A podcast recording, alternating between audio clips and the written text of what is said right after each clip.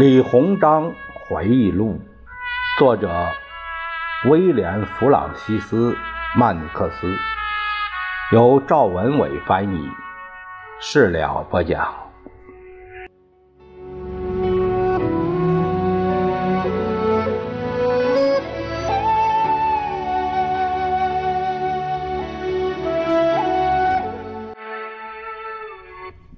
三月二十七日。我相信，英国人戈登的到来是上天的恩赐。他以前好像为英法联军效过力，还在天津待过一段时间。我们已经见过面了，我们之间非常友好，我对他也很满意。他的言谈举止优于任何我接触过的洋人。而且在我看来，他并没有显露出那种跟大多数洋人一样的让人讨厌的高傲自大。此外，他很有军人风度，办事直截了当，有条不紊。他在一个时辰内视察了部队，下达了指令。我很高兴，士兵们都服从他的指挥。看来。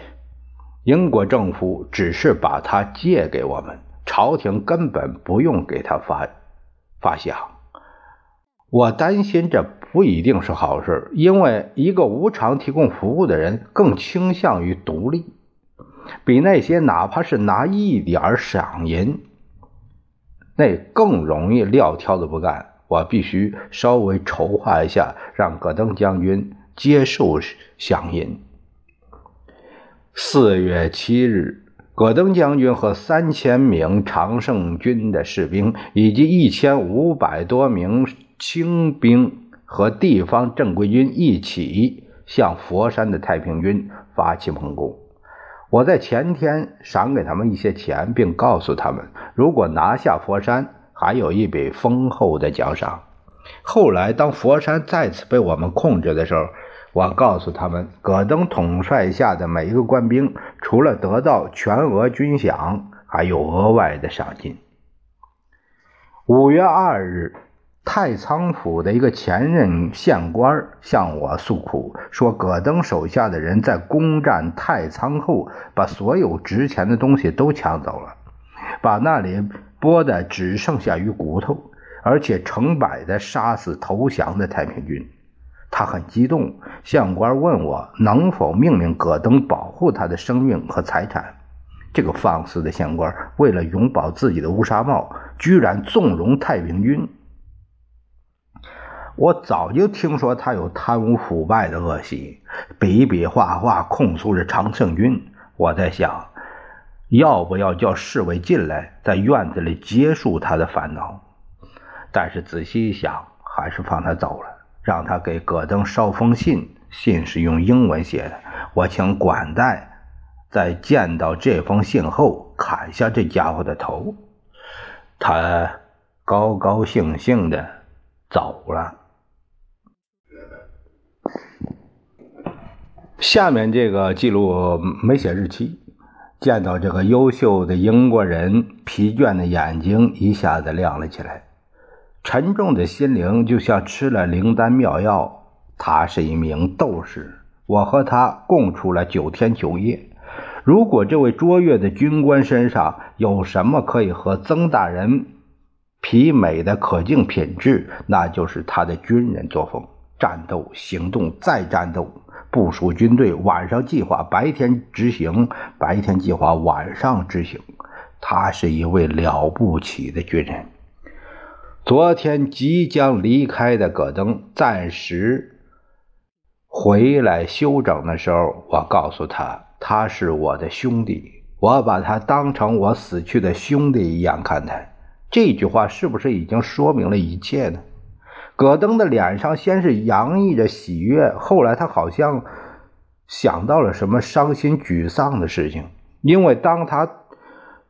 对我表示感谢时，笑容从他嘴角消失了，泪水盈满了眼眶。也许是他的生活里正在有或者曾经有过的什么烦恼，所以不顾一切的打仗，只是想要忘记他，或者死亡对他来说并不可怕。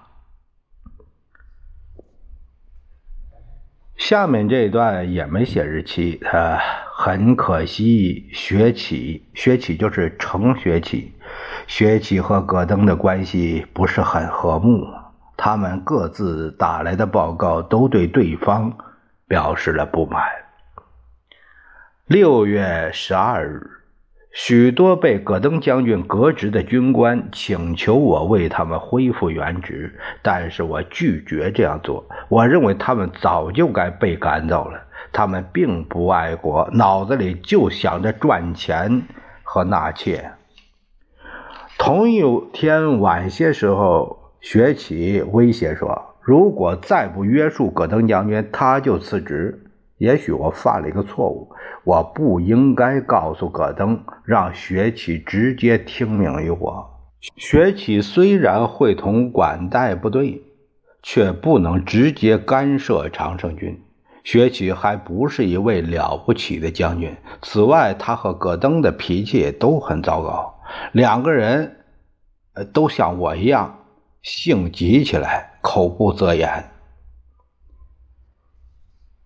七月十九日，即便戈登有多少才华，他也应该管好自己那张嘴。听说我暗中偏袒学起，并试图把他完全置于清军，也包括常胜军的控制之下。此外，他还指责我克扣军饷，这实在令人难以接受。戈登将军要求级别低的人尊重他，而且他认为采取。强硬手段可以维持军纪。既然如此，他为什么就不能给予我这个负责本地区军务和政务的长官一点尊敬？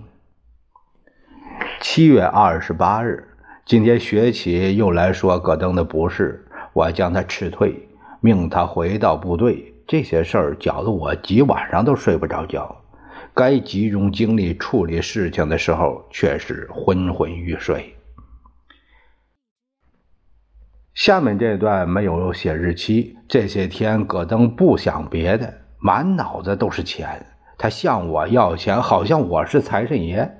他说，如果不给钱，士兵们都不打仗了。我告诉他，一旦攻下苏州，就有钱付清所有欠饷，同时还有一笔丰厚的赏金。这些话我是从总督那儿听来的。哎，这是皇上亲口允诺的。接下来那个星期，李鸿章只字未提，而那段时间发生的许多难题和变化困扰着他。所有这些问题积累起来，致使戈登将军辞职。他出发去上海，希望他的英国上司布鲁斯爵士和史蒂弗利将军批准他的行动。但是到了上海，他发现那个在华尔阵亡后继任常胜将军管带的美国人白奇文，已经召集旧部百余人从上海赶到苏州，投奔了太平天国。很久以来啊，这位英国军官戈登一直准备攻打这座城市，而且他已经。围困并占领了吴江、青浦和周边几个重镇和堡垒。要不是李巡抚学起和他之间的妒忌口角，啊，本来具备攻克苏州的有利条件，他仍然焦躁不安。显然，那些借他助脚的人很霸道。但是，白希文的出动显然牵制了这位将军辞职的脚步。我们发现他几个星期后又回到了驻地。